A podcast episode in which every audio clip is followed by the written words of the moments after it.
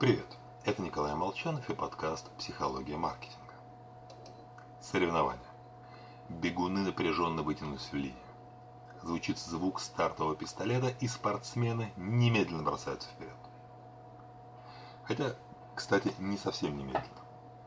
Если у вас отчаянно много свободного времени, которое нечем заполнить, посмотрите замедленную съемку и увидите задержку между звуком выстрела и началом движения потому что мозг сперва должен получить информацию о звуке, расшифровать ее, послать сигнал мышцам ног, в общем, это требуется время. Несколько десятых секунд. Но все же. Иглман, у которого я и взял данный пример, попробовал заменить звук на световой сигнал. В этом случае скорость реакции бегунов снизилась еще сильнее, примерно со 150 до 200 миллисекунд. Причина? Визуальная информация для нас более важна поэтому зрительный сигнал мозг исследует чуть дольше. В общем, хоть нам и кажется, что на зрение мы полагаемся больше, чем на слух, звук до нас доходит быстрее. Кроме того, посмотрит нужное место покупатель или нет, еще неизвестно.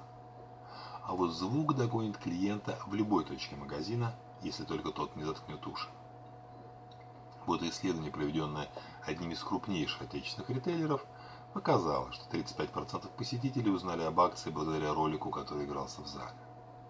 Информацию на плакатах заметили лишь 30%. Procter Gamble в настоящее время наращивает инвестиции в радиорекламу, а они – те самые ребята, которые создали первые аудиосериалы, на базе которых появились мыльные оперы. Берем примеры с лучших.